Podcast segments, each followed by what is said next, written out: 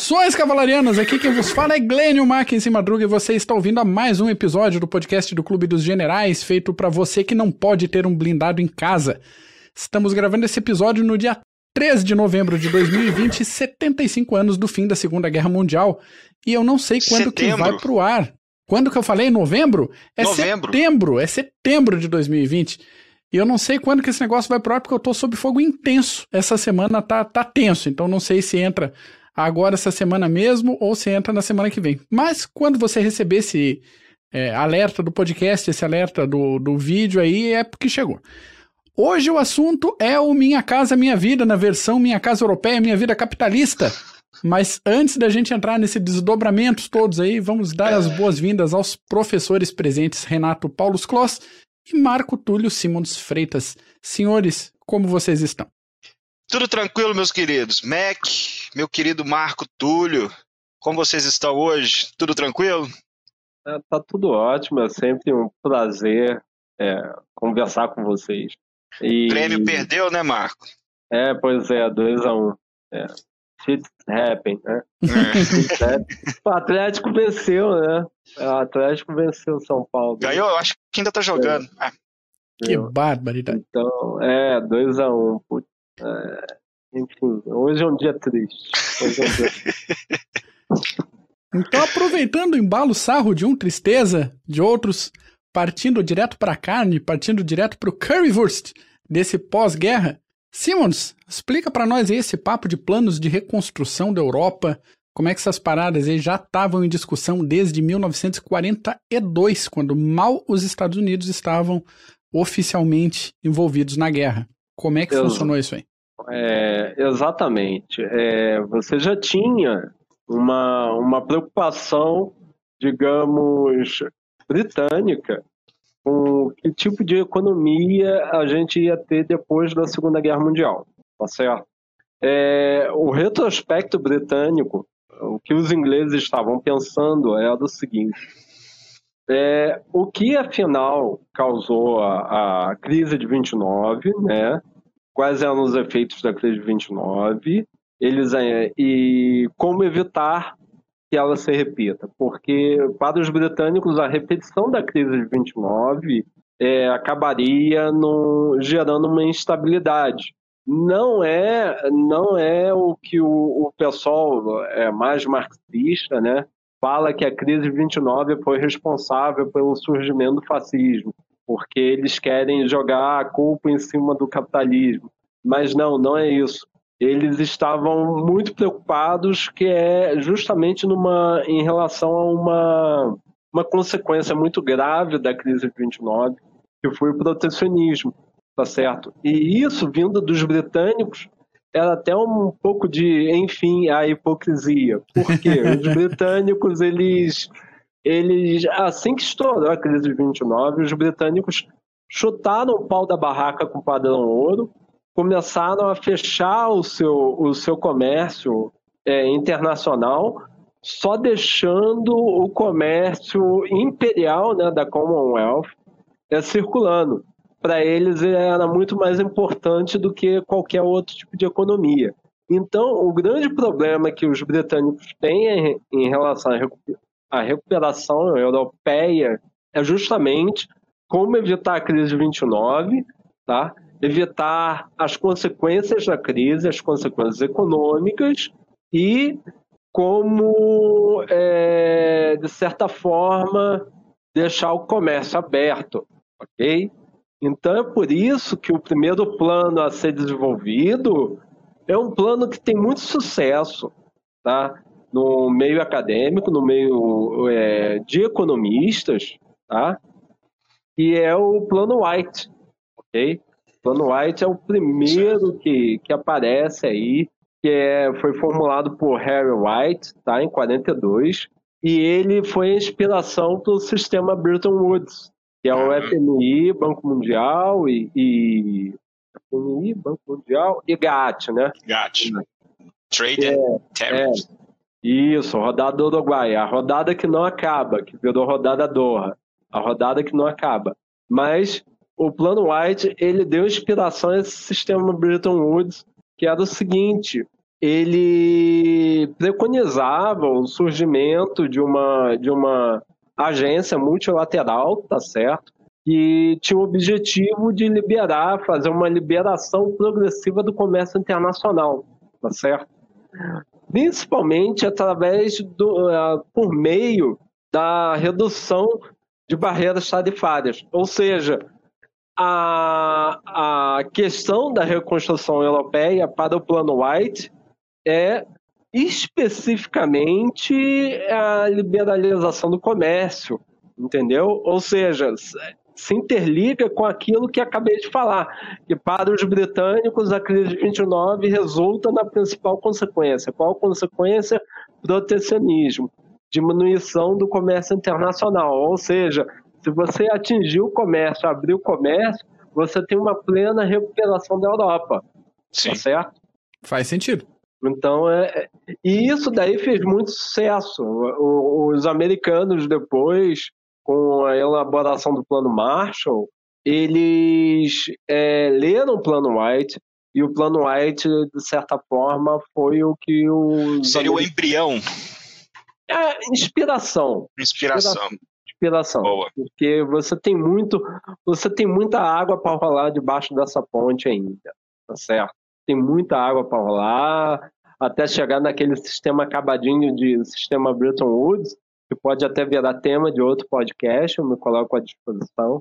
Mas é, é o que o que o que barra muito a discussão da criação desse, dessas agências de, de que, que, lidam com, com, a regulação, não é regulação, né? É uma, uma regulação voluntariosa uhum. do, do comércio internacional, Sim. do sistema financeiro internacional, o que barra muito a discussão, que enterra muito essas organizações, é justamente é, a contagem de votos, é, se a contagem de votos vem dos maiores fornecedores de dinheiro, vem dos fornecedores de dinheiro de grana, aí é, quem tem dinheiro manda mais, então a coisa meio que se emperra até você chegar num consenso de, de, de voto, principalmente de voto, é, é complicado para você elaborar uma, uma instituição desse porte. Tá? Certo. Maravilha. E já em 42 teve outro plano? que é o plano, o plano de, se eu não estou me lembrado, é o plano Keynes, né? Uhum, é o plano uhum. Keynes. Maynard. É. Keynes. Plano Keynes. Plano Keynes é exatamente de outro economista britânico que tem uma linhagem é, que tem uma influência muito forte na economia, na, é quase o papa da época da. Os keynesianos. Da, os keynesianos os keynesianos que deram origem aos desenvolvimentistas brasileiros, né? Do Via Cepal. Mas isso daí é tema para outro podcast, senão a gente complica aí a vida de quem está escutando ou de quem está vendo. O Keynes ele articula muito a ideia de recuperação de, de, de economia através da indução ou de, de, de, de facilitação do crédito para gerar consumo tá certo? Você gerando consumo, a economia volta a patamares normais. Tá certo? Botando então, intervenção específica para facilitar esse consumo. Exato, exato. Okay. Através do fornecimento de através do fornecimento de crédito barato. E isso é interessante para dentro do, do, do da isso é interessante para reconstrução econômica, tá certo? Mas só que esse plano Keynes, ele, ele bate em cima muito do, da questão da Câmara de Compensação Internacional, da moeda internacional, tá certo? Da criação de uma moeda internacional que ele chamava de Bancor, tá certo? O que que acontece? Ele, ele faz o seguinte, se cria uma Câmara de Compensação Internacional, se cria uma moeda internacional, uma moeda que não tem. É, é, eu não sei se tinha paridade ou não, ele não deixou isso por escrito, mas essa moeda internacional eu queria acabar gerando algum tipo de crédito, facilitação uhum. de crédito, tá certo? para principalmente para países que apresentassem um quadro de déficit fiscal, tá? Porque o que que, o que, que acontecer para eles?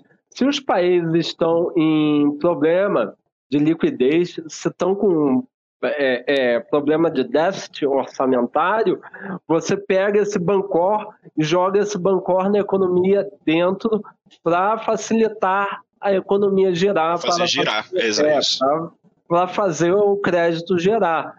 Então, essa, essa, essa, essa esse Bancor, essa Câmara Internacional, essa Câmara de, de Compensação, ela centralizava é, todos os pagamentos referentes tá, à importação e exportação de bens, serviços e ativos. Ou seja, cada banco central teria é, um membro na Câmara de Compensação e cada banco central efetuaria esses pagamentos nacionais ok? Ou seja, você cria um, um, um banco, você cria uma moeda em que os bancos eles compartilhariam a, a, a, a corrida, o, o preço cambial desse Bancor. Eles, de certa forma, eles é, geriam, iriam administrar essa moeda, esse Bancor.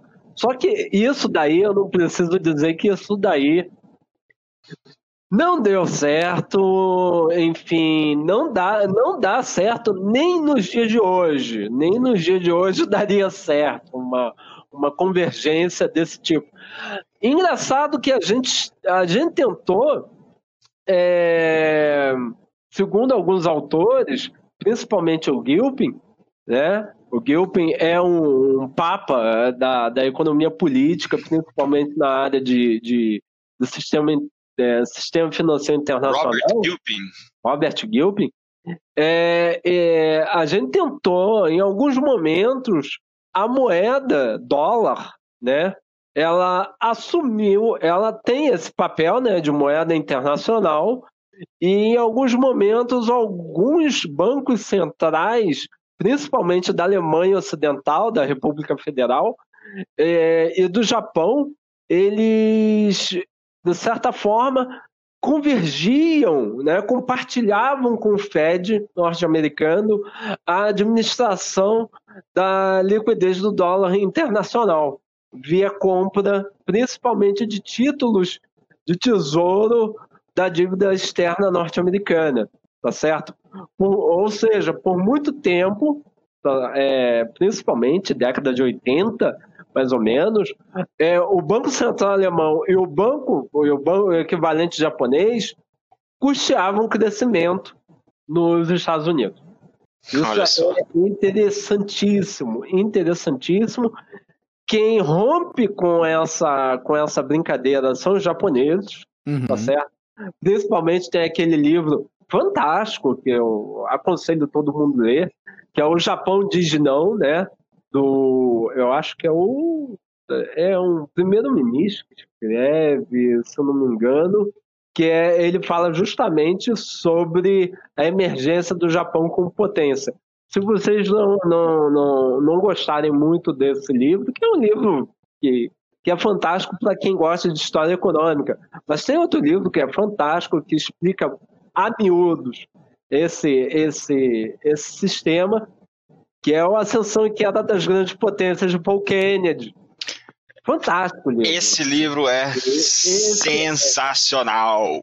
Esse livro é sensacional por duas coisas que ele diz.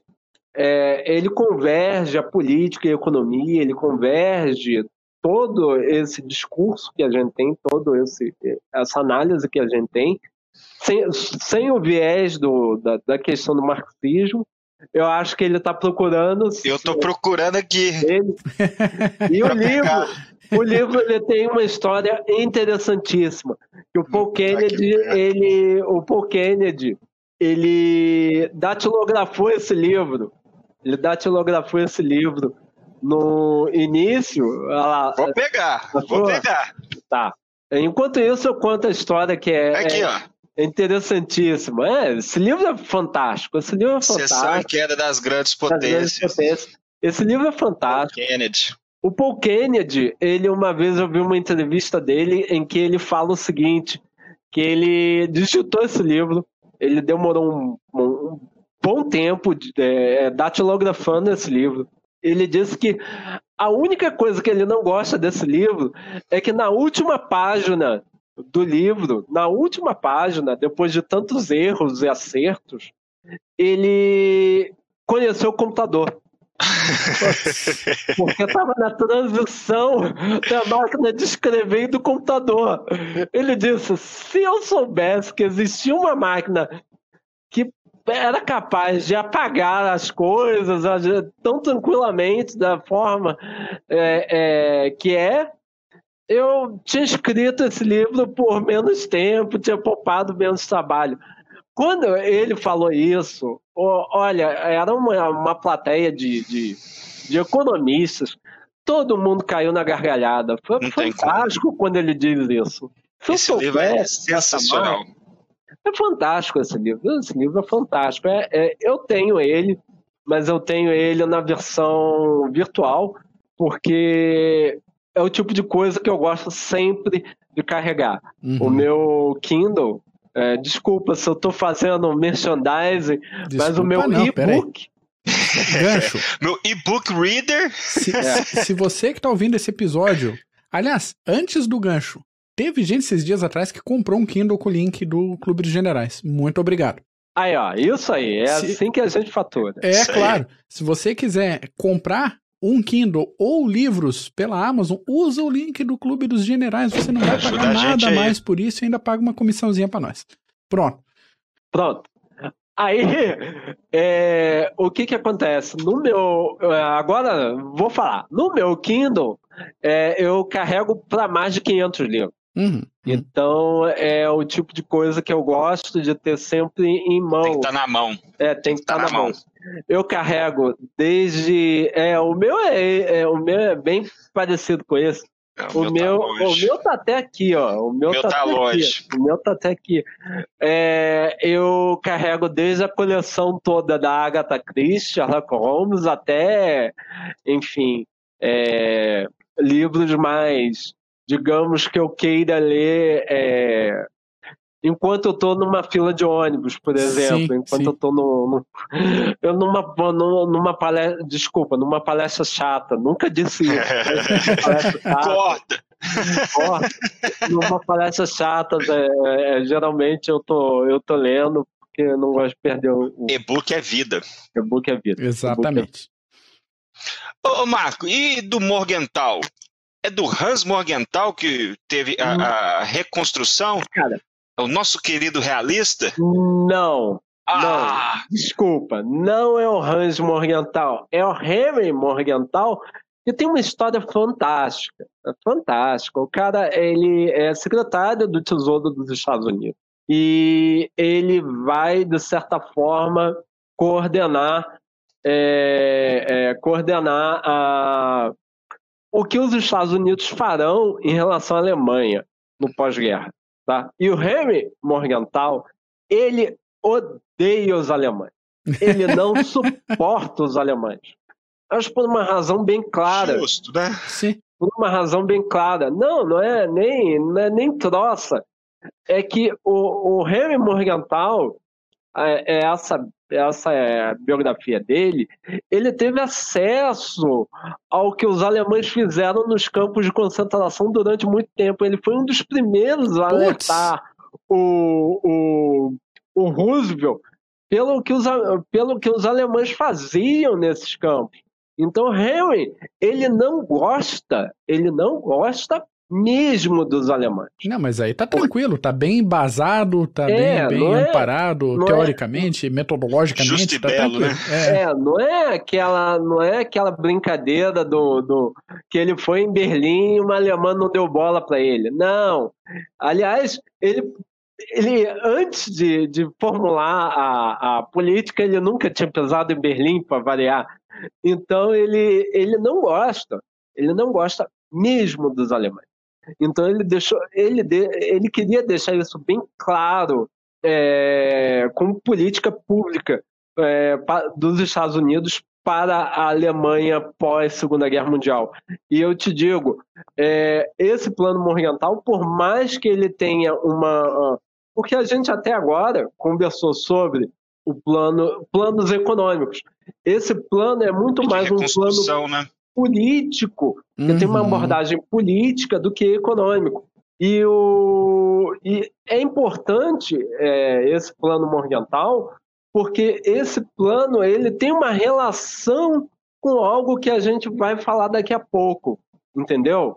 E é um negócio que ocorre dentro da economia alemã, e justamente por ação desse plano Morgenthal, ele teve como consequência. Então, o plano Morgenthal, em linhas gerais, ele trata o seguinte: segundo Henry, na biografia dele, ele dizia o seguinte: é preciso deixar bem claro aos alemães que a sua guerra cruel e fanática resistência nazista destruíram a economia alemã e tornaram inevitáveis o caos e o sofrimento e que os alemães não podem fugir da responsabilidade pelo que causaram a si mesmo, tá certo? Segundo ele, a Alemanha não será ocupada, essa linha geral é a seguinte: a Alemanha não pode ser ocupada como uma nação libertada, tem que ser ocupada como um país inimigo derrotado. Certo. Então, ou seja, isso é bem Diretrizes forte abertas a quem interessar possa. É, Tava tudo claro. Isso, isso é bem forte para a reconstrução, isso é bem forte para a visão americana pós Segunda Guerra, tá? Tanto que, em parte, ela foi implementada, essa política, porque é, por ela ter sido tão forte desse jeito, por ela ter essas palavras tão duras em relação à Alemanha, é, alguns mecanismos, alguns agentes dentro do, do, do Departamento de Estado começaram a suavizar, a filtrar é, as linhas desse plano. Mas algumas coisas passaram desse plano, tá certo? passaram, e passaram mesmo, e de certa forma criaram, tiveram sucesso. Uma coisa bastante interessante, duas coisas bastante interessantes foi, foram o fim da Wehrmacht, tá? Uhum. O fim da Wehrmacht. Ele chegou e falou, olha, ele postulou lá, fim da, das Forças Armadas. Tem que acabar. Tem que acabar, tá? E outra coisa bastante interessante foi ideia do Morgenthal, do Henry, do Henry Morgenthal, é, os programas de desnazificação que foram ah. colocados em prática dentro do, dos Estados Unidos. Aquele que os alemães, para terem acesso aos cupons, né, aos cupons, aos carnês de cupons para pegar economia, para pegar alimento, para pegar qualquer coisa, tinham que assistir filmes sobre os campos de concentração, né? E era, era obrigatório isso. E esses programas de desnazificação, eles foram instituídos especialmente na zona de ocupação americana, tá certo? Só que ele teve uma consequência negativa. Qual foi? Esse plano, ele impõe certos limites à capacidade industrial alemã ok? Ah. Principalmente a fabricação de aço, tá certo? Por que será? Então, é, então o plano Morgenthal ele começa a ter problema exatamente por causa disso. ok? Quebra o Vale do Ruhr. Porque ele começa. Tudo bem que o Vale do Ruhr a França queria, mas ele, ele, ele coloca, ele coloca, é, é, ele coloca, é, ele de certa forma puxa o freio de mão, tá, da recuperação econômica alemã, o que torna pior ainda, tá certo, o, o contexto pós-guerra. E aí, o que que acontece? É, é, sem a recuperação econômica alemã, sem os alemães podendo se recuperar, porque eles não tinham a permissão de se recuperar, e a gente vai ver que esse não foi o único motivo, também teve outro motivo. A, os alemães também não tiveram como alimentar, tá certo, a população alemã. E a coisa foi muito triste, como deixa. Vou, vou, vou, vou pegar, vou, vou, vou pegar aqui. Esse livro aqui é fantástico, tá?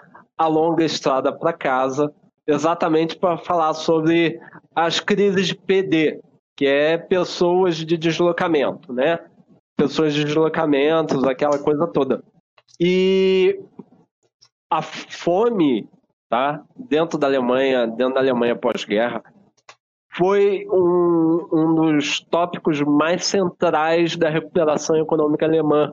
E o pior, ela foi, de certa forma, influenciada por uma má decisão dos americanos, que era a seguinte, de, é, de não fazer, já que os Estados Unidos tinham, é, é, é de certa forma, é, eles tinham é, uma produção de alimentos muito grande, um terço da produção mundial era americana, os americanos é, fizeram o seu programa do, do seguinte jeito: o, o programa de, de segurança alimentar americano durante a guerra.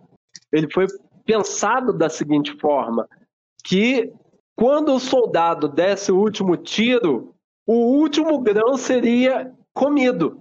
Ou seja, os americanos plantavam para não ter excedente. Just in time alimentar, isso aí. É. Acabou, para não ter excedente.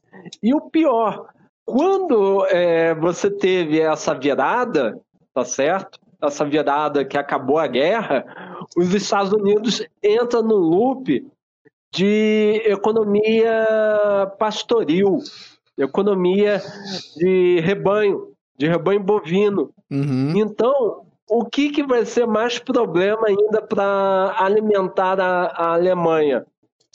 Que o grão que era produzido dentro dos Estados Unidos que poderia ser deslocado para a Alemanha para resolver o problema alemão, estava sendo usado para alimentar boi porque o americano queria comer bife. Entendeu? E aí entra numa situação que, é, para mim, é, é surreal. O Partido Republicano, tá?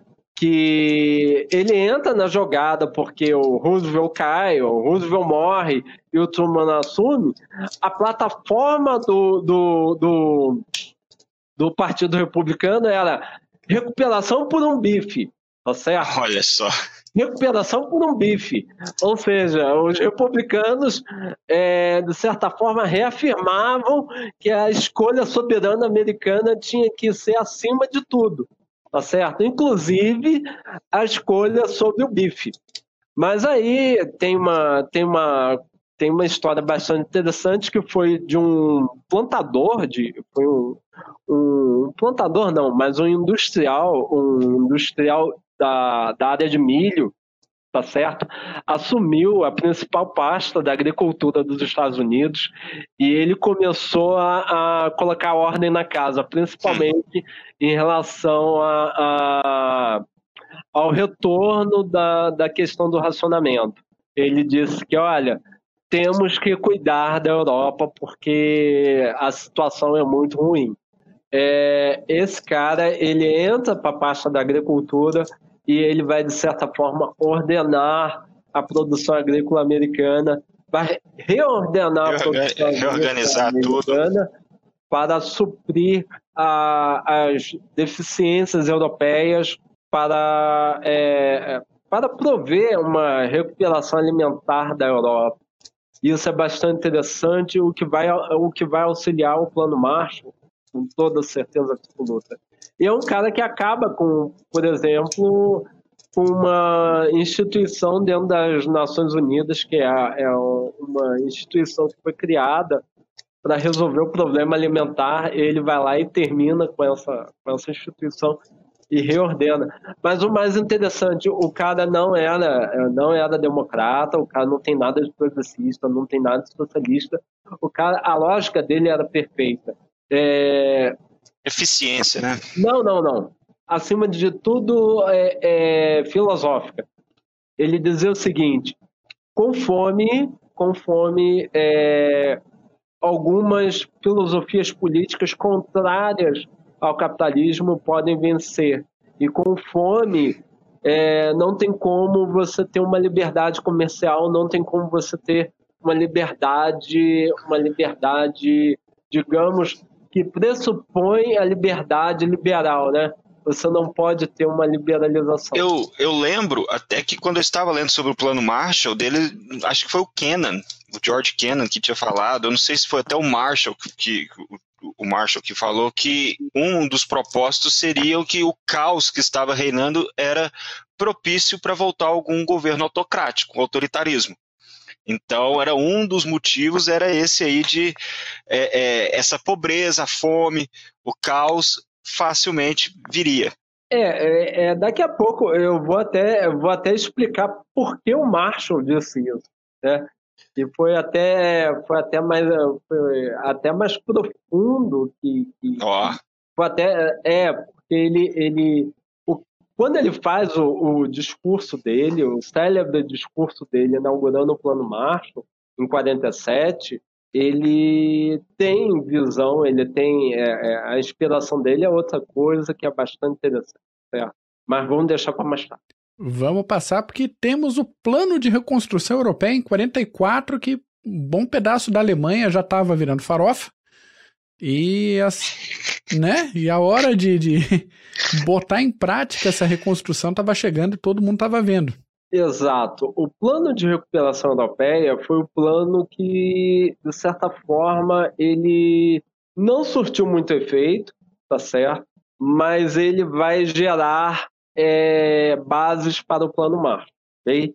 Foi aquela resposta europeia para a sua própria recuperação. Perfeito. Tá? Sim. Onde a Europa pôde. É, você tem um impacto muito maior desse plano no, no âmbito da criação do estado de bem-estar social europeu pós-guerra, tá? inclusive dentro do Reino Unido.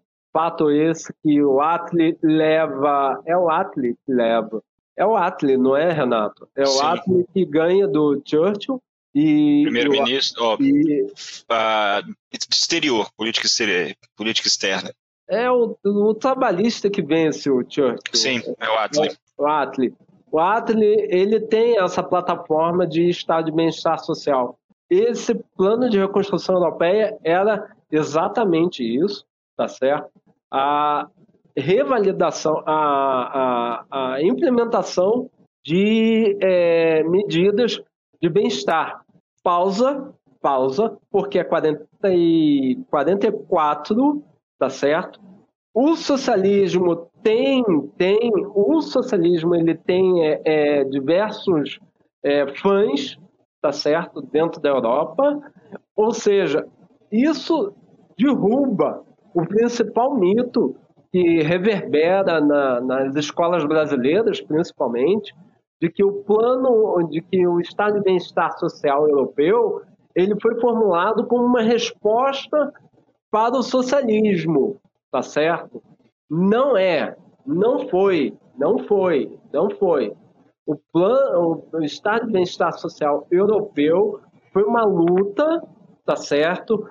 Dois partidos de esquerda, esquerda, esquerda da Europa, não marxistas, porque tem isso na Europa, tá certo? Sociais-democratas, socialistas Fabiano. Fabiano, Zé Fim, exato, na, exato. Na Inglaterra, Partido Trabalhista Inglês, não são marxistas. Aliás, eles odeiam essa perspectiva. Estão querem, correndo, na verdade, deles. Estão correndo dessa perspectiva a tal ponto, a tal ponto que o Atli ele vai introduzir todas as todas as jogadas todas as, todas as, todos os métodos que os americanos vão bolar para você, de certa forma, limpar o Estado, o Estado, a máquina estatal dos comunistas. O Atlee ele vai, de certa forma, incorporar o, o anticomunismo dentro da máquina administrativa britânica. Isso vai ser interessantíssimo. Mas isso é, também pode ser tema para outro podcast. É, é muita coisa. O Atli, o Atli, o Atli para mim é um dos melhores, é um dos melhores é, primeiro-ministros da Inglaterra, é aquele que, de certa forma, é, revolucionou a Inglaterra após a Segunda Guerra Mundial. Clement Attlee. Isso, ele fez, ele fez tanta coisa, mas tanta coisa em pouco tempo, que os conservadores os Tories, eles se viram é, impedidos de mudar é, as coisas que o Attlee fez. Só que aí, aí, na década de 80, surgiram alguns problemas que foram criados pelo Attlee, mas aí na década de 80 você tem uma certa Margaret, aí a Margaret, a Meg pode tudo, a Meg pode tudo, aí a Meg rearticulou essa reforma Atlee rearticulou em alguns, em alguns pontos, mas mesmo assim, o ponto mais central dele, da reforma Atlee, que era a, o NHS, né, o Sistema Público de Saúde inglês, ela um dia né, disse em alto bom som, se eu privatizar o sistema público de saúde inglês, é, os ingleses me botam para correr, me, me enforcam na frente do parlamento. Ou seja, isso daí eu não posso mexer jamais. Tem limites. É sagrado o NHS lá. Sagrado. sagrado. É sagrado, o NHS. Sagrado. E aí, em 45, a gente tem o último plano antes do famoso plano Marshall. Que é o plano. É, o plano Monet. Monet. Plano Monet. Plano Monet é assim, meu queridinho, é o meu queridinho, é o meu chuchuzinho em algumas aulas de história econômica. O plano Monet, ele partiu da, da ideia de planejamento. O que é ideia de planejamento? Tá certo? Ideia de planejamento, planejamento econômico, tá certo? É aquilo que, que foi até engraçado em alguns momentos, que a Europa, ela até antes da Segunda Guerra Mundial, ela meio que olhava para a Revolução Socialista e falava: olha, poxa, tem como você recuperar através de planejamento, né? Tem como você recuperar. Só que a Europa, a Europa principalmente ocidental, estava com, com partidos políticos que, de certa forma, não gostavam dessa ideia de interferência dentro da economia. Sim. Inclusive partidos políticos de esquerda, como foi a social-democracia na Alemanha. Não gostavam. Fora, fica fora, porque mercado é o laissez-passer, é aquela coisa toda. Então, é, não deve ter planejamento.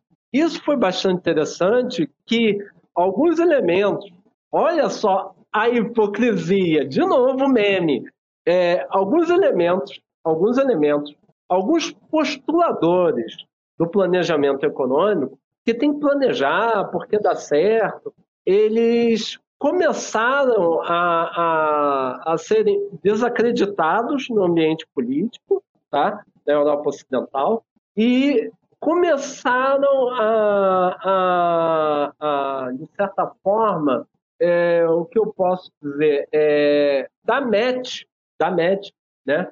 nos partidos que estavam surgindo e propuseram exatamente o planejamento econômico com falta da agenda é, política, tá certo? Ou seja, por que eu disse hipocrisia? Porque eu, as pessoas que querem um planejamento são pessoas, são líderes até então, que saem do Partido Socialista de alguns países, tá? E se eu der o nome deles, vocês vão começar a rir, porque são pessoas que depois se converteram para o fascismo nacional. Mosley, na Inglaterra, tá certo? É o, o meu Deus do céu, é o belga, o Van der Beek, alguma coisa assim. É um belga que participou da, do, do governo de, de ocupação. Esse pessoal todinho, esse pessoal todinho eles tiveram um planejamento o socialista não deu certo, vai, vai embora, então vou para o fascismo. O fascismo vai me, me receber de braços abertos. E foi exatamente o que aconteceu. Polo para o outro. Exatamente. Os partidos fascistas tinham como pressuposto essa, esse planejamento econômico. Vídeo podcast passado que foi sobre o Albert Speer. Por isso que eu gosto muito do Speer, que ele falava muito desse negócio de planejamento. Mas voltando para o plano Monet. O plano Monet, ele dá certo, ok? Na França. Por quê? Os franceses, franceses vão olhar para a economia francesa, vão falar, olha, temos que criar grupos de trabalho. Olha só que isso vai influenciar, inclusive aqui o Brasil, por sim, exemplo. Sim. Temos que criar grupos de trabalho que vão avaliar todos, todos os espectros econômicos da, da, da, da, da, da economia, tá certo? Sim. E vão avaliar aqueles que são mais necessários. Então, o Monet ele cria, por exemplo, comissões de modernização, que são esses grupos de trabalho, para diversos setores industriais. Todos eles tiveram o seu mineração, eletricidade, transporte, material de construção, aço, maquinaria agrícola, tá certo? E você teria comissão para petróleo, produto químico, fertilizante, fibra sintética e transporte de carga. Cobriram seja, tudo. Cobrindo todos os, todos, os, todos os aspectos da economia. E o plano Monet, ele foi, é, digamos, ele foi extremamente singular, ele foi fantástico, exatamente porque ele foi ação desse cara, ele foi é, fruto do trabalho desse homem, do Monet. E aí ele resulta, o principal resultado é que vem a, a articulação de grupos políticos dentro da França, ok? Grupos políticos, partidos políticos da França, que de certa forma vão favorecer a distorção, esse plano que seria uma, uma ideia, ela vai, ela vai partir como um dogma, ela vai partir como um mantra inclusive no espectro mais combativo da política, que é o espectro dos partidos. Então, os partidos vão começar a discutir sobre o plano Monet, tomar o plano Monet como um, como um norte, como um norte econômico. E vão se comprometer o crescimento econômico, a modernização da economia é, francesa, tá certo? Sim. E uma, uma, uma diferença, uma, uma, uma grande, uma grande assim, sacação do Monet foi que o Monet percebeu que os irmãos Karamazov, que se odiavam, né, que é a Alemanha e França, os irmãos Karamazov. Referência literária para quem quiser aí, pegue no ar. Eles precisam se articular para ter uma reconstrução europeia. Ou seja, a recuperação francesa se passa pela recuperação alemã, enfim, a hipocrisia.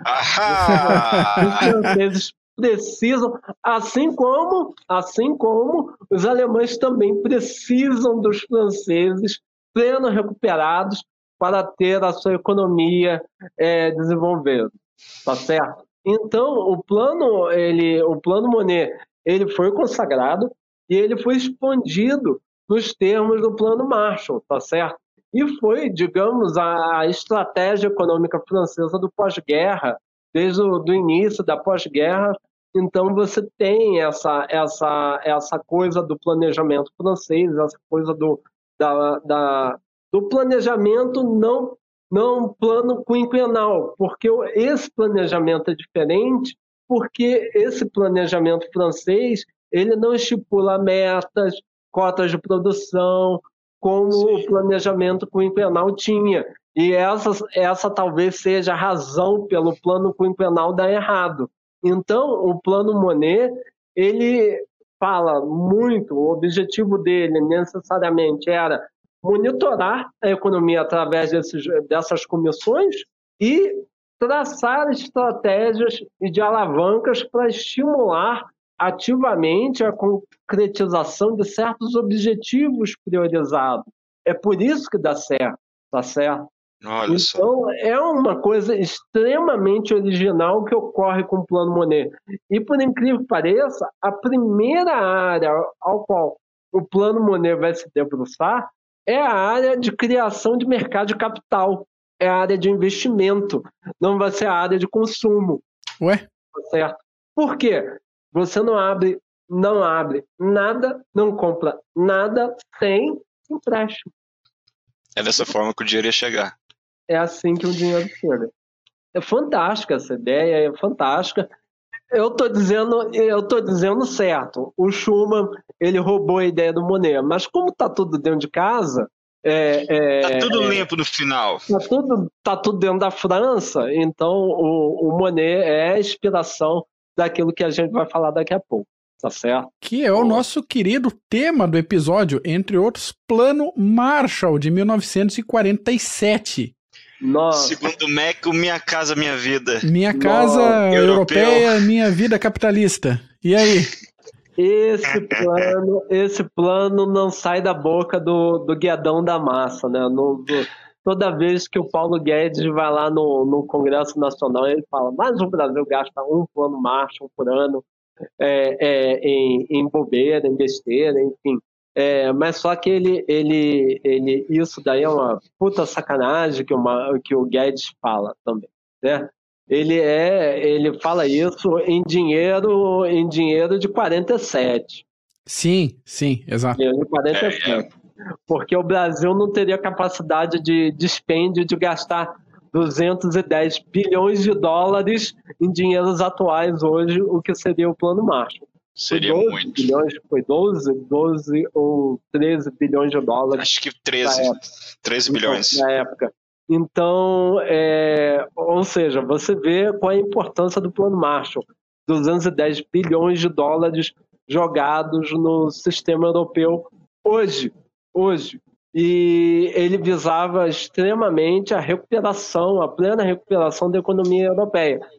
Só que é, Aí, aí você tem uma, uma, uma brincadeira que é a seguinte: o plano Marshall, ele não, como vocês podem ver, até pela articulação que a gente está tomando, o plano Marshall ele não foi feito em 47 para segurar a onda dos soviéticos, tá certo? Ah.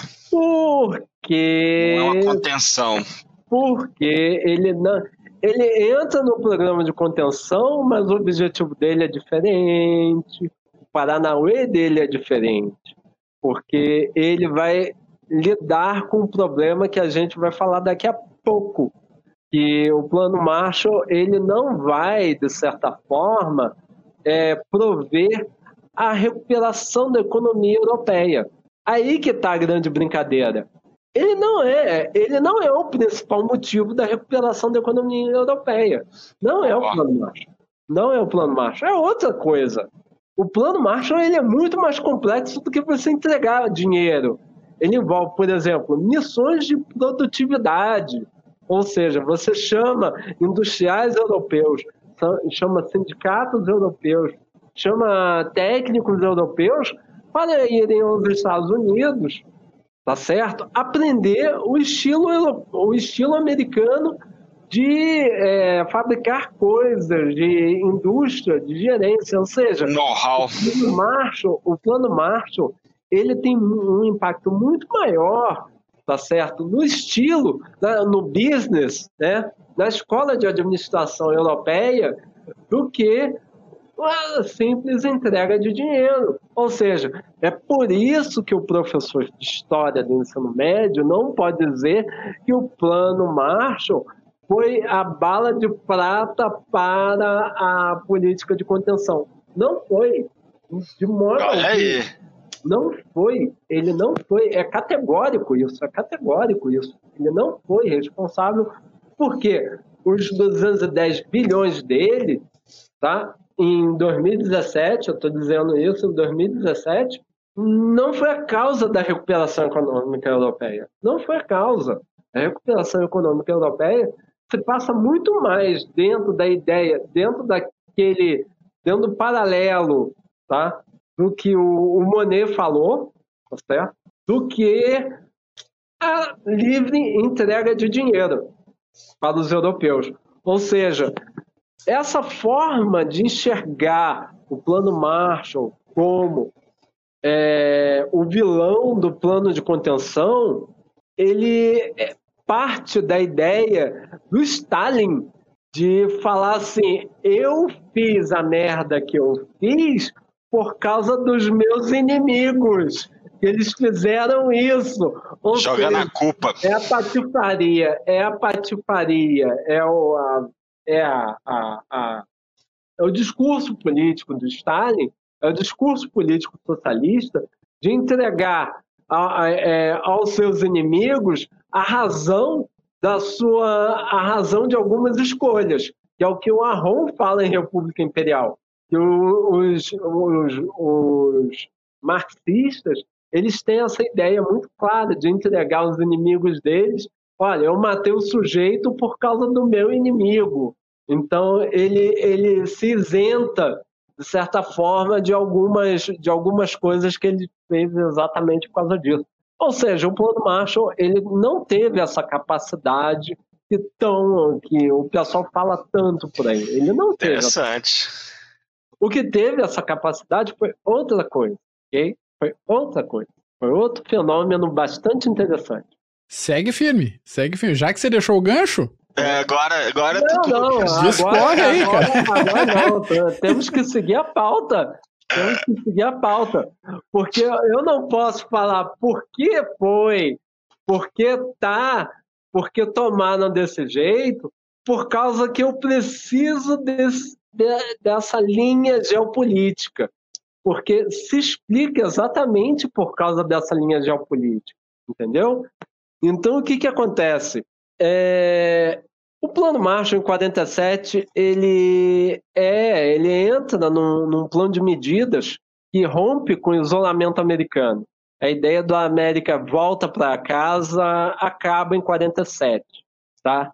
E a, a, a permanência do, dos Estados Unidos na Europa não está articulada a ideia de doutrina, de, não é, a ideia de mudança do Truman, Uhum. Olha o problema aí. O problema criado ah. dentro das áreas de, de relações internacionais. Por incrível que pareça, não está. Não está. Não está.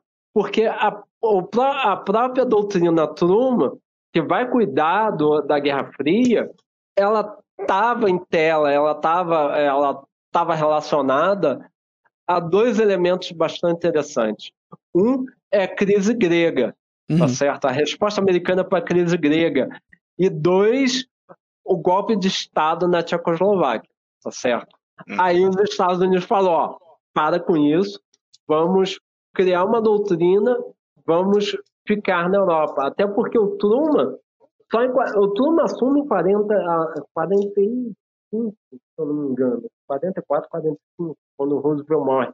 Ou seja, você viu que ele passou um, um bom tempo, ele passou um bom tempo seguindo a linha de amizade, cooperação com os russos, entendeu? Ou seja, ele não fez essa mudança toda do nada, tá certo? Ele não fez essa mudança do nada. E quando ele implementou a doutrina Truman, por incrível que pareça, essa doutrina, é, essa política, ele estava em baixa no Congresso, no Congresso americano. Porque se lembra dos republicanos, a América por um bife, a reconstrução por um bife, eles tinham conseguido a, a, o controle das casas, exatamente por causa desse bife. Ou seja, ele não tinha entrada de, eles não, ele não tinha entrada dentro do, do, do jogo político americano. Então precisava de, dessa coisa de anticomunista, precisava dessa coisa toda para eles articularem essas ideias. Até porque o Truman, ele fala para o Marshall, que é um general, ele fala, olha, vai para o Congresso, fala que o plano é teu, porque se colocar plano Truman, não vai passar. Não vai passar, não exatamente. Passar. Não vai passar, não vai passar.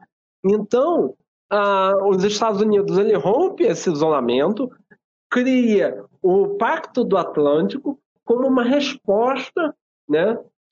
Uma resposta cria a OTAN, né? OTAN barra NATO, que nós temos portugueses dentro do, do, do, do Clube dos Generais. Você tem a, a criação da NATO, é, é, que é, é, é, o braço militar da, da, da, da doutrina Truman. A doutrina Truman ela é criada sobre esses alicerces. Esses alicerces e, e criação da OTAN, e criação da NATO. E isso daí partiu de uma resposta, tá? principalmente de uma, de uma resposta que foi criada, de uma resposta a um problema criado em Alta, que era como dividir, como é, lidar com a Alemanha. Como lidar com a Alemanha pós-guerra. Pós-guerra, isso. Sim. Tá certo? Dizem as más línguas que foi até antes de Yalta, mas eu, eu gosto de falar que foi Yalta. E Yalta, ela tem essa articulação em que os americanos e os ingleses criam, é, é, rompem, é, é entram no acordo, daí você tem o Tratado de Paris, tá certo? De 47, que os ingleses estão levando uma proposta bastante interessante para os americanos e bastante interessante para os ingleses, que os ingleses estavam é, a ocupação estava tava consumindo muita grana dos ingleses. E os ingleses, o que faltava na Inglaterra, porque a Inglaterra estava lutando lá na Grécia, estava lutando em um monte de lugar, faltava na Inglaterra era dinheiro. Então, como os ingleses resolvem isso? Vamos criar uma bisona americana? Vamos. Vamos criar uma bisona. Então, os custos eu passo também para você. Uma bisona. E aí, fica marcado o quê?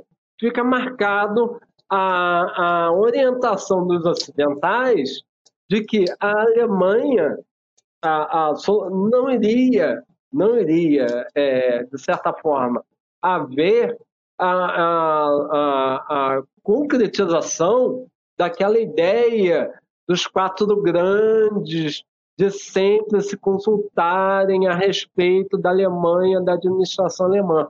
A melhor saída para eles naquele momento foi o quê? Corta, corta mesmo. Isso daí cria impactos até daqui a pouco que a gente vai falar que é. Ah, daqui a pouco não, tô vendo a pauta aqui do meu lado, a pauta aqui do meu lado tá falando que eu tenho que falar agora. Sim, sim, segue, segue. de Stalin. Porque o que que acontece? O plano Marshall, ele é oferecido nessa brincadeira do Tratado de Paris, tá certo? Ele é oferecido. Ele é oferecido para os ministros de relações exteriores. É oferecido para para urbes e para orbes, né? Para todo mundo, tá certo? e o, o Molotov. Molotov, que é chamado de robozinho, né? Robozinho. O Churchill chama o Molotov de robô, né? É o grande robô de, de, de, de Stalin. O Molotov, ele escuta, ele escuta o plano Marshall e ele não sabe o que fazer diante da, da, da, da questão do plano Marshall. Por quê? Aí que vem a grande sacanagem. Deixa até e isso daqui eu digo com louvor. Dentro do Land Lease, que os americanos fizeram com os russos, os russos queriam passar uma ideia, queriam passar, queriam dar uma jogada que era de mestre, que era o seguinte: incluir na Land Lease o empréstimo. Ah. Tá certo? Um empréstimo de grana para recuperação. Olha o que o professor socialista não fala. Que os soviéticos desculpa, queriam é, empréstimos a 2%, tá certo? Dentro do Land Lease. E uma das coisas que os Estados Unidos fez é, assim que acabou a guerra foi cortar o Land Lease. Entendeu? Por isso que o Molotov fica sem resposta. Acabou o milho, acabou a pipoca. Acabou. Ele, ele não sabe o que fazer. Se ele assume a perspectiva de aceitar o plano Marshall, se ele, se ele concorda com a divisão da Alemanha, até porque a Rússia, a União Soviética não queria a, a, a não queria, os russos não queriam a, a, a divisão da Alemanha. Por quê? Porque eles queriam a unificação da Alemanha sendo a República Democrática Alemã. Hum. É. República Democrática Alemã. Ou seja, aí, por isso que Adenauer, Adenauer nessa reunião fala, não, tem que ter República Federal Alemã, tem que ter dividido. Tem que ter dividido. Esse negócio de unificação é unificação de acordo com os socialistas. Aqui não, meu compadre. Então, essa resolução, esse quiprocó todo geopolítico, ele, de certa forma, influencia, sim, os, os russos, influencia a negativa dos russos. E os russos, por incrível que pareça, eles tiveram algo equivalente com, do Plano Marshall. Eles tiveram, sim. Porque se a Europa teve 12 bilhões de crédito, 12 bilhões de dólares de crédito, os russos tiveram 10 bilhões de dólares de land lease. Porra! É. A, então, a resposta foi o Conselho para Assistência Econômica Mútua, durou até 1991. É, pois é. Então, caramba, enfim, é, é, é aquele negócio todo. Por que os caras estão fazendo isso? Então, por isso que o Molotov demorou 48 horas até o Stalin decidir que não queria é, é, o plano Marshall. Pior, quando o Stalin toma essa decisão, a Polônia, a Polônia aciona, junto com a Tchecoslováquia, exatamente. as intenções que eles queriam, o plano Marshall, podendo Queremos. com o discurso do, do, do Stalin, podendo com o discurso do Stalin. Mas isso daí é tema para outro podcast. Para outro rolo. Pra tá, mas me, me explica melhor esse negócio. Como é que funcionava? O que, que isso tem de mecânica? Mecânica econômica, o plano. É que eu tô vendo aqui a pauta e eu tenho que ver a pauta, tem que sempre ver a pauta aqui. Sim, claro, claro. O que acontece? Você tem um problema muito grande em 47, tá certo? O problema em 47 é o seguinte: você tem é, é, é, um que era efeito do plano Morgenthau, a Alemanha não tinha como, como, como reativar sua indústria, até porque indenizações, principalmente soviéticas, partiram da desindustrialização obrigatória compulsória da Alemanha, tá certo? Pagamento de indenização. Isso não tem um cheirinho pós Primeira Guerra Mundial, não? Hein? Bem próximo. Os russos, quando quiseram a indenização, é, essa história de que ah, a Alemanha não teve indenização no pós-guerra. Teve sim, e foi pesada. Sim, principalmente sim. por parte dos russos. Eles foram lá e desmontaram fábricas inteiras. Fábricas inteiras e impuseram cotas, aquela coisa toda. Então, esse foi o grande problema de 47. Que o parque industrial, é, é o parque industrial alemão, ele não estava funcionando, ele, é, ele foi desindustrializado em parte, tá certo? E o que era o grande mercado para a maioria dos países da Europa Central como da Europa Oriental, que era a Alemanha, estava completamente destruído, tá certo? Para vocês terem ideia, até 39 a Alemanha comprava 38% das exportações da Grécia, tá certo? Isso supria cerca de um terço das importações da, da, da, da, da Grécia. E mais, o carvão alemão era fonte da, do aço, do aço francês. Era fonte do aço, fonte é, era fonte energética do aço francês. Aí entra em relação ao plano Monet. Sim. Ou seja, é, é, é a, a engrenagem ela está solta. Sem a recuperação alemã, o que, que você tem? A, a, a, a economia europeia dá voo de galinha. A economia europeia não é capaz de fabricar nada. Sim. Porque não tem como fabricar e quem comprar. Ou seja, tem que resolver o problema da Alemanha, desculpa, dividida ou não, aí por isso que a gente fala de geopolítica, resolvida que foi dividida, retoma, religa as fábricas, porque a Europa precisa da, da, da, da, da, da, precisa da recuperação industrial alemã. E o outro problema também era que em 38, 44% das importações britânicas de maquinaria, de maquinaria pesada, partiam dos Estados Unidos e 25% partiam de onde? Da Alemanha. E Olha só. 47, 47, 65% partem dos Estados Unidos para a Inglaterra e 3% da Alemanha. Ou seja, você tem um crescente, uma curva crescente por bens, é, por bens norte-americanos, só que você tem um grande problema. Qual é? Você não tem dólar. Como é que você Sim, vai comprar? Não tem. Vai Você pagar como? dólar. Vai pagar como? Vai pagar como? Aí eu te falo, aí eu te falo o seguinte. Aí que vem o, o, o pulo do gato do plano Marshall. Onde o plano Marshall entra? Exatamente desse pulo. Dando dólares para os países europeus, tá certo? Criar um sistema de divisas para eles, para eles comprarem aquilo que eles precisam, tá? Aí eu já vou metendo pau na- nas outras partes.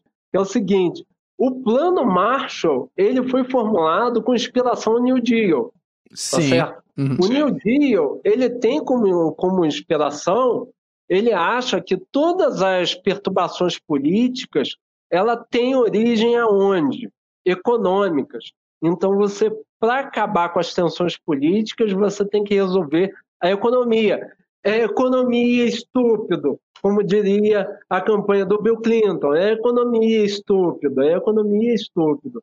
Então, você tem que resolver o problema econômico para não ter um problema de crescimento de fascismo dentro da Europa de novo, como teve. Sim. Porque os americanos estão olhando exatamente isso. Eles não estão olhando o socialista, até porque tem muito, tem muito partido socialista europeu que Sim. estão articulados com ele. Eles não estão olhando isso.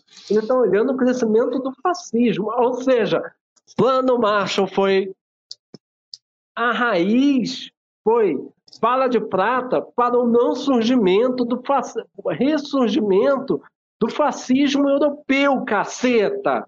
É o contrário. É o contrário. É o contrário. Até porque, é, claro, ele vai ter um viés econômico muito grande, que é de consolidar o- o dólar como moeda internacional, provendo liquidez a todo mundo. Sim, um processo que já vinha desde o final do, do- da Primeira Guerra Mundial, pós Primeira Guerra Mundial, agora ele consolida e dólar vira moeda internacional abertamente. Isso. Então, eles precisam, por exemplo, de entregar esse dinheiro todo para esses países importarem é, é, coisas, para ter recurso financeiro. Porque, se lembra do Plano Monet? O Plano Monet ele está em cima do mercado de capital, tá certo? Só que o Plano Monet é daquela época, tipo, de, de, é de, de 45, já é, se passam 44, dois 45. anos. Se passam dois anos, ele já não está mais em cima do mercado de capitais. Ele está em cima de outras áreas produtivas. Quando ele chega em ação das áreas produtivas, qual é o grande problema que ele tem? Ele não tem dinheiro para comprar máquina. Então ele precisa dos americanos. E aí a crise de 47, que eu falo, é exatamente em cima disso. A crise de 47 é uma crise de liquidez, de falta de liquidez de dólares, Uhum. que faz com que os países europeus não tenham a recuperação consolidada, afirmada, confirmada. E ao contrário, você começa a ter uma situação bem próxima daquele período de hiperinflação que você teve antes da guerra. Por exemplo, um país que é muito interessante, que quase ninguém fala, é a Hungria, por exemplo. A Hungria, ela estoura numa inflação absurda, tá certo? Que ela chega a, a, a ter o seguinte, a seguinte paridade. Eles têm uma moeda estranha, pengos, pengos, pengos, Ô, louco. Agora vai ficar mais maluco ainda. É, quando chega agosto de 46, é um décimo de pengo. É, é, é, não, não, desculpa. Cinco, cinco quintilhões de pengos Ô, louco. serão o referente, o equivalente a exatamente um milésimo de centavo nos Estados Unidos de dólares. Ô, louco! Bom, vamos cortar zero nessa conta aí, porque tá meio sabe difícil. Aquele, sabe, sabe, aquele 399 do posto de gasolina? É exatamente isso, cara. Caralho! É fantástico, é fantástico. Um, um quintilhões de pengo. Que nem aquela moeda lá do Zimbábue, aquela nota lá de. Aquela nota de trilhões de trilhões, dólares. é. Exatamente. Louco. Então, você tem que ter um, um, uma prestação, tem que ter um, um auxílio americano para suprir esse mercado que está em falta, que é o mercado de divisas da Europa. Então, é para isso que o Plano Marshall serve. Só que ele está vinculado ao quê? A partidos consolidados, a partidos que aceitem esse, essa ajuda é, de certa forma, neutralizando a ascensão de, de partidos extremos, da, dos dois extremos, dos dois polos, inclusive. Por exemplo, você tinha um problema muito grande dentro da, da Alemanha, que era o retorno dos refugiados. Tá certo? Sim. Retorno uhum. dos refugiados da Silésia, aquelas regiões, da Prússia Oriental, aquele pessoal todo. E aquele pessoal eles eram eleitores dos partidos da extrema direita, tá certo? E Adenauer, ele teve que fazer o quê? Ele teve que, que, que monitorar esse pessoal, ele teve que trazer esse pessoal, esses, é, essa, essa, esse pensamento, os principais né? líderes, incorporar essa ideia dentro da social-democracia, tá certo? E falar, olha, sem o, o, dispositivo democrático, não vai rolar. Sem o dispositivo democrático, não vai rolar. Até porque os americanos, caramba, estão chegando com o plano Marshall, o plano Marshall só vamos ter acesso se tiver democracia. É interessante, eu não sei, eu não me lembro, eu não me lembro. Eu estou me lembrando. É um filme que fala sobre o Círculo de Cambridge, tá certo? Círculo o círculo de Cambridge é dos espiões soviéticos de Cambridge, tá certo? E, e sai um rapaz, vai para o Foreign Office e ele está falando exatamente sobre sobre a aceitação, porque os trabalhistas ganham, aquela coisa toda. Ele está falando exatamente, é, é, ele cuida exatamente da, da aceitação trabalhista tá certo? Dos dispositivos do plano Marshall. Isso é incrível. Ou seja, os polos, os polos não tiveram é, voz dentro dos mecanismos democráticos dentro da Europa justamente por causa disso, ok? Justamente por causa disso, porque senão o dinheiro americano não chega. E se o dinheiro americano não chegar, nós ainda não teremos uma recuperação, não teremos uma saída, tá certo?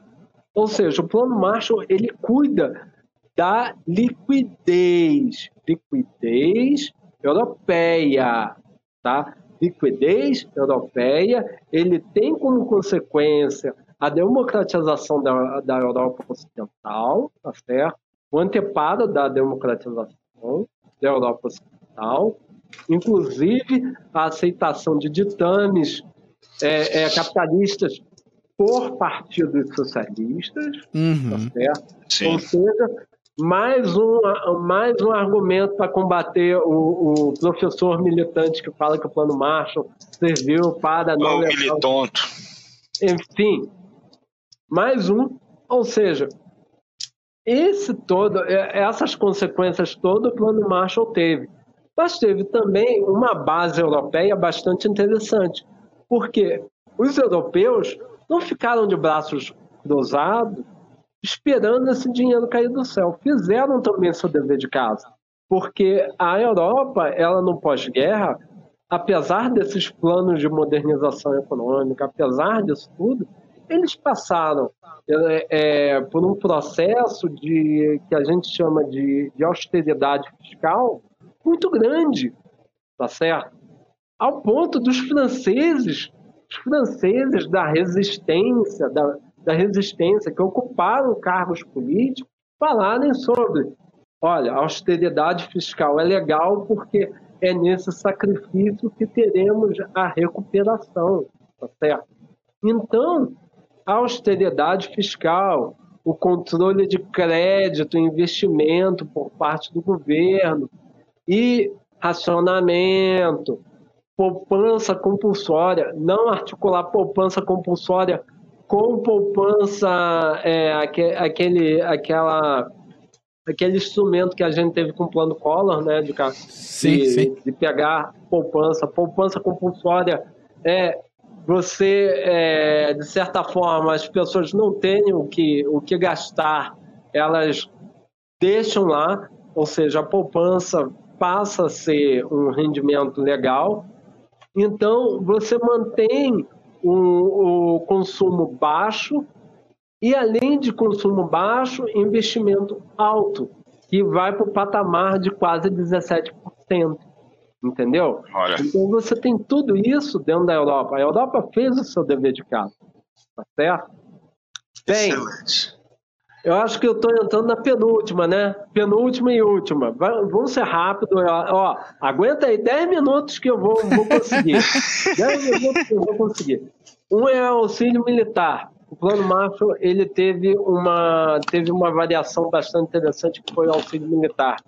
Porque alguns países eles passaram por um problema, França principalmente, um problema na Indochina, Indochina francesa e o dinheiro que os franceses pegavam do Plano Marshall era dinheiro para comprar equipamento bélico nos Estados Unidos. Tá certo? Então eles utilizaram o Plano Marshall para isso. Alguns países utilizaram o Plano Marshall para reativar os seus exércitos. Tá certo? Por isso o que, que é falei, totalmente ó, previsível. É. é considerando que a gente sai da Segunda Guerra Mundial e entra num período de independências na África e na Ásia. Descolonização, de né? Descolon... É. Processos de descolonização e tal. É previ... previsível que quem possa e quem não possa vai acabar investindo nisso também. Vai acabar investindo. Os franceses fazem isso sob a batuta de um governo socialista.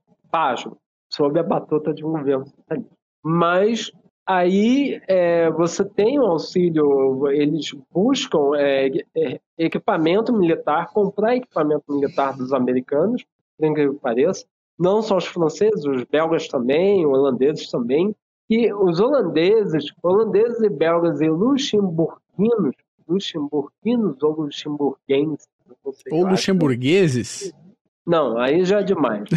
A galera de Luxemburgo. Isso, obrigado. de Luxemburgo firmaram um tratado de aliança mútua e de defesa mútua. Esse tratado é o que a gente chama de Tratado de Bruxelas.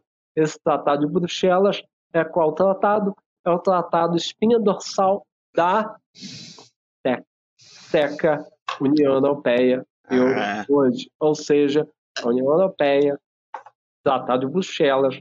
Também o Tratado de Bruxelas consolidou a OTAN, mas isso, a, a, a OTAN só toma forma em outra situação, ela consolida a perspectiva da OTAN, então, mas ela cria um fórum de debate interessante dentro da Europa, tá certo? Em que mais tarde alguns agentes, principalmente mediante a recuperação é, é, da Alemanha, a recuperação alemã, o rearmamento alemão, e, e sob a batuta de Adenauer, foi um grande político, um uhum. grande político, é, é, você tem esse, essa superação da social-democracia é, na Alemanha e você tem a plena recuperação, a recuperação do plano Monet na França. Ou seja, os franceses e alemães, sob a batuta do, do, do, do, do da questão de segurança, vão conversar tá certo? Sobre a criação de uma joint venture, sobre uma cooperação econômica maior, que vai dar voz, vai dar, será a espinha dorsal da, da União Europeia, que a gente chama hoje de União Europeia. Mas primeiro vai se chamar de SECA. Não é à toa, Comunidade Europeia do Carvão e do Aço. Carvão é, é alemão e aço francês. Ou seja, de novo, o plano Monet tem razão, porra. O plano Monet teve razão. Os caras tiveram razão ao. Isso, isso é um baita ensinamento para um bando de países. O planejamento na França ele deu certo porque o planejamento francês ele foi assim, digamos, ele ocupou, claro, um quinto, um terço da economia, um terço da economia francesa foi chancelada por empresa pública estatal francesa. A Renault foi estatizada por causa do plano Monet Olha e por só. causa de outra coisa. A Renault teve um, digamos, uma fé muito grande com os alemães durante a ocupação, até porque o próprio Renault ele era, digamos, meio meio não gostava muito de judeus. Tinha uma certa tendência? É, tinha uma tendência meio estranha. Mas aí, como uma forma de, de castigar Renault, eles, eles é, estatizaram. E essa, esse planejamento é interessante a gente buscar isso, rebuscar isso. Esse planejamento é totalmente diferente do planejamento dos planos quinquenais socialistas. Ele é outra história. Ele é outra história. Por isso que ele deu certo. Excelente. Agora sim, Mac, terminei. Ah, Não, excelente, baita aula. Porra, que aula. Isso aí todo mundo tem que assistir, cara. Porque fica, que nem você falou, o, o, o Marco, do professor vai se ensina totalmente diferente, não vai. Não, não, não passa essa letra, não, não passa essa visão não passa, é muito complicado ainda você, você ver. O ensino de história aqui no Brasil é muito complicado, exatamente por causa desse, desse, desse campo de batalha, campo de batalha que não é Ideológico, é, né? não é científico, não é científico. É, hum. do particularmente eu acho, é a galera que eu acho que deu certo. Então, é mais ou menos isso. A história, ela, ela está muito mal ensinada dentro da, das escolas, está muito mal ensinada. E eu trabalho com vestibular, eu trabalho em uma instituição de pré-vestibular, eu vejo isso e a gente não pode falar nada, porque é. a cobra, a prova é que cobra, então a gente tem que ensinar dessa forma. Tem que mudar como a prova é cobrada, entendeu? Então esse plano Marshall, para ter essa visão toda, ele tem que ser reformulado, ele tem que ser repensado dentro da academia brasileira. E isso daí é meio complicado, porque envolve cruzamento, envolve ciência. Não estou dizendo que a economia brasileira, a academia brasileira de história seja ruim. Não, é boa, muito boa, muito boa, por sinal. Eu estou dizendo que nossos livros didáticos são sofríveis, são sofríveis, tá certo? São Sim. sofríveis essa discussão que ocorre dentro da academia, ela não chega nos, nos livros didáticos, ok? É isso que eu estou dizendo. Essa, é, esse zelo pela ciência, ele não chega lá. Então, é complicado, complicado. E, e reverbera muito mais é, nessa época aí de que falam de pós-verdade, rede social. Hein? Excelente. Mas, enfim, Missão dada é missão cumprida. Demorou, mas a gente falou sobre. Que aula! Não, uma das vantagens de a gente fazer podcast aqui no Clube dos Generais e ter professores como vocês falando é o seguinte: a gente não está restrito a 50 minutos de uma hora aula. Então vocês montam o assunto com um assunto que o tempo é. tem que ser montado. Com liberdade. E o tema precisa, o tema precisa desse, dessa duração. Então, só pegando como um exemplo aleatório, eu estava falando do ensino de história. Quando eu cursei História na, na Universidade Federal de Santa Catarina, eu tive duas horas aula que em é, tempo prático dá mais ou menos o tempo desse podcast para falar de toda a Segunda Guerra Mundial. Então, é. pô, não dá. Você, né? Meu amigo, você não teve o que eu tive. Você não teve o que eu tive. Meu, meu professor, coitado, tomara que ele nunca Desculpa, mas meu professor, rapaz, ele foi dar aula de Segunda Guerra Mundial. Eu já tinha entrado no CG, que merda. Puta que pariu. Porque ele chegou no quadro, ele falou: os americanos só deram dinheiro e a Rússia entrou com o exército. Ganhou sozinho. Cara, eu passava mal dentro da sala de aula. E o pior, eu tenho um amigo meu, que é da minha época de graduação, que ele talvez possa, porventura, escutar o podcast, até porque ele passou pelo CG e hoje é professor na Unila. É, ele, ele pulou da cadeira, ele pulou da cadeira. Ele chegou, nossa, como isso é errado como isso daí é errado. E eu brincava dizendo, não, os americanos matavam alemão jogando saco de dinheiro. Então... Eu, eu tive um professor de história no terceiro ano, isso é um fato notório do CG. Eu lembro que isso é, isso é 16 anos atrás, que falou que Rommel lutou em Stalingrado e jurou Nossa. de pé junto. Rommel é. estava em Stalingrado. Uma, uma coisa que a gente tem que considerar também é. À vontade. que muito do que a gente tem, isso a gente pode também ampliar num, num outro episódio, muito que a gente tem de conhecimento, de senso comum sobre Segunda Guerra Mundial é filme. E a grande maioria dos filmes é ficção raramente, né, de leve, suavemente inspirada na realidade. Só que é isso que dá o senso comum. Então, quando a gente tem é, em alguns pontos, como você falou, é, Simons, a nossa formação de historiadores não é ruim, mas quando chega na, na ponta final, na sala de aula, fica complicado. E quando a gente não tem esse fluxo de informação e que a gente depende dessa criação artística para passar, para construir um, um, conhecimento geral do que, que aconteceu ou não aconteceu, é esse tipo de coisa que vem. Cara, Sim. É, olha só, eu, eu dentro, é aí que eu, eu brinco muito. É, dentro da, da área do pré, eu não falo. Dentro da área do pré é outra situação que eu, enfim, eu não posso, que eu estou engessado por causa da prova. Enfim, é, é Sim. acontece. Mas dentro da faculdade, dentro do ambiente universitário, que daqui a pouco o Mark vai dar uma boa notícia, mas dentro do ambiente universitário, a minha aula sobre plano Marshall, os alunos chegam a passar mal já.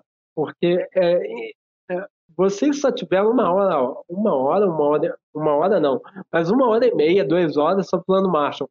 Meus alunos têm quase três aulas. Sabe o que, que são três aulas dentro do meu schedule? Três aulas são 12 horas sobre o plano Marshall. 12 horas, com tabelas, gráficos, com, com curva de liquidez, com, com tudo, com debate econômico ferrado. E isso eu só posso fazer porque eu estou dentro do ambiente universitário, um, eu estou dentro do ambiente universitário, dois, eu não estou dando aula para historiador, uhum. eu estou dando aula para o pessoal de administração e gestão, tá certo? Que é o pessoal que, quando eu boto tabela, não torce o nariz, Entendeu? Não chia. Historiadores geralmente chia, ah, número, história quantitativa, que nojo, nojinho.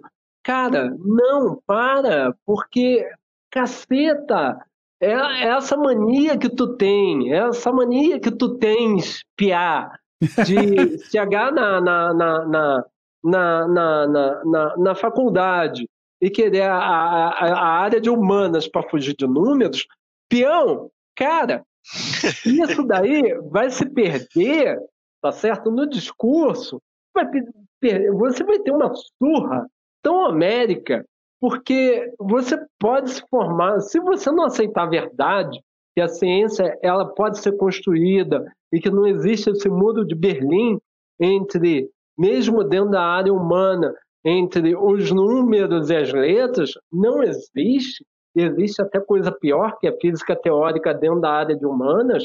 Eu sei disso, eu estou sendo vilão disso agora, eu estou sendo vilão disso agora, dentro da área de estudos estratégicos, estou estudando física teórica.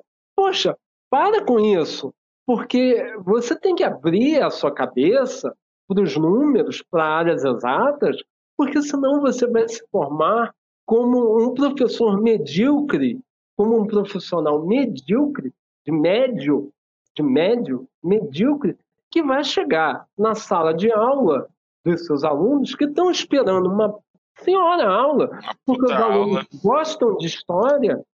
Você vai falar, o Plano Marshall foi criado para é, combater os soviéticos. a Guerra Fria começa com a bomba atômica de Hiroshima e Nagasaki. Cara, não, não e não. eu vou falar, eu vou, eu vou colocar até, até um convite que eu vou fazer ao Mac, que eu vou, deixa a menção comigo, eu vou tratar de um dos problemas mais caóticos da tradição CGística de e-mail para podcast, para tudo. Eu vou falar de Hiroshima e Nagasaki. Opa! Eu vou falar de Hiroshima e Nagasaki. E eu vou falar. Vai caceta, matar a cobra e mostrar o pau. Caceta, caceta. Aquilo foi extremamente necessário. Pronto. Pronto. Eu vou falar, vou explicar por A e mais B por Sim. que aquilo foi necessário. E por que há tanta mitologia dentro desse assunto. Há tanta, tanta, inúmeras mitologias que passam desde, desde, aquele, desde aquela musiquinha de desculpa, desculpa, mas eu vou falar, aquela música idiota de Rosa de Hiroshima, aquilo é idiota demais.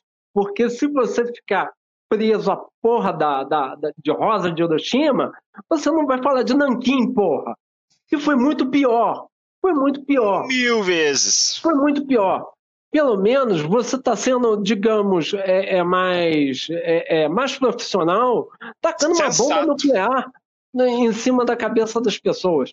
Você não está tirando o feto da, da barriga de, de, de, de, de mulheres grávidas com, com, a ponta de baioneta.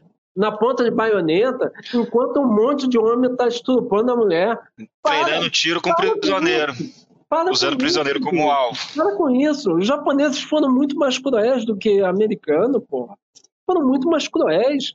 Para com isso, pô. Unidade 731. Disso pra frente. Foram muito mais cruéis. Pô, mas isso é tempo para outro podcast para a gente desembaçar, desnivelar a, a, a ideia, até porque eu vou entrar, o, Clóvis, vou entrar na teoria de coerção, inclusive. Ah. Eu vou falar, inclusive, sobre ela. É, é, a linha condutora vai ser essa. Mas, enfim, falar de Schelling. Falar de Schelling, que eu não usei no meu, no meu projeto de doutorado. Eu não usei, só usei. Schelling tem que pedir até. Toma Senhores, eu usei Grey, tá? Eu usei Grey. Encerrando o episódio, queria abrir para vocês falarem do curso de pós-graduação de vocês, para a gente dar a noticiazinha no final. Se você, meu caro ouvinte, quer fazer uma pós-graduação de qualidade com professores capacitadíssimos, quer ter aula com esses do, essas duas figuras que acompanham a gente aí, qual é o caminho? Bem, o primeiro é a gente vai. É, é, a gente abriu uma pós-graduação tá, de relações internacionais, com a qual o Close aí participa, nós temos... Estamos juntos. Temos um braço do CG muito grande dentro do, do, do curso de pós-graduação, porque não é nem por questão de coluir amizade ou alguma coisa do tipo, é porque são pessoas, digamos, competentes naquilo que fazem, certo? Uma coisa que eu sempre falo eu sempre, bem, quem pegar minha dissertação de mestrado vai falar que vai ver isso, que na introdução, na introdução da dissertação, eu deixo um, um, um eu deixo um, um agradecimento em público ao Clube dos Generais, que foi através do debate do Clube dos Generais que eu tive esses anseios de, de militaria, eu tive essa resposta, e eu, eu de certa forma, treinei muito essa coisa de construção do, do, do, do, do conhecimento via é, postulados aristotélicos, via através do combate. Não era simplesmente dizer, ah, sou eu que estou dizendo, acabou. Não, não era assim. Porque. Minha fonte é David Irving e deu. É, é você, tem que, você tem que fazer várias coisas, várias, várias argumentações. Eu era um historiador sem entrar na faculdade de História ainda. E olha que isso era bastante tempo atrás. Mas aí, enfim, então fizemos um, é, é, elaboramos um curso de pós-graduação aqui em São José dos Campos. É um curso de pós-graduação em Relações Internacionais e Diplomacia, tá? Junto com a Faculdade Vanguarda, tá bom? E a grande notícia o MAC vai dar, né? Verdade que eu disse hoje. Isso aí. Vai se, lá, se você quiser fazer esse curso, você vai ter 10% de desconto ao informar na matrícula que você ficou sabendo deste curso aqui pelo podcast do Clube dos Olha aí, Generais. Olha aí. então, Olha aí. Tá desconto interessantíssimo para você aí Uhum. que já queria fazer uma pós-graduação, que está aproveitando, se organizando nessa época de, de pandemia, Uhum. que pode usufruir dessa, desse descontinho, dessa vantagem financeira, informando no ato da matrícula que você ficou sabendo deste curso aqui pelo podcast do CG. E olha, eu falo o seguinte para vocês. Fizemos um curso de pós-graduação voltado para a solução de problemas. Não é somente teórico, tá? É teórico, inovativo, pragmático, mas contamos também com muita gente capacitada para falar dentro da sala de aula. Eu não estou falando, é, eu falo, o Mike, eu sempre brinco. Eu não sou, eu sou coordenador do curso, mas eu sou um facilitador. A Tá ponte. eu, eu perto desses caras, eu não sei quase nada. Por exemplo, dentro do curso de pós-graduação, você tem um cara que vai dar aula de estudos estratégicos, que é César Campiani. Caramba, César Campiani falou sobre a FEB no É Brasil. o que mais manja da FEB. É o que mais manja da FEB. Ele falou barbudos e sujos e fatigados. É autoridade ipsilíteres da FEB no Brasil. Deu aula na Escola de Comando do Estado-Maior do Exército. É um cara que vai dar aula para você sobre estudos estratégicos. Tá? Eu fechei essa semana com uma, com uma professora que vai dar aula de História da Política Externa, que ela, ela é pós-doutora e ela trabalhou na, na, na, na, na possibilidade de venda do Sukhoi para o Brasil. E ela estava no, ela tava no consulado da Rússia no Rio de Janeiro. Ela que Caramba. articulou esse meio de campo. Ou seja, a mulher foi para a Rússia, ela sabe de cor a indústria de defesa, como a indústria de defesa da Rússia, a base industrial de defesa da Rússia opera. Você tem Clóvis aí, que saiu da Inglaterra, fez o mestrado na Inglaterra, fez o mestrado na Inglaterra e, e vai dar aula de teoria das relações Das internacionais. relações internacionais.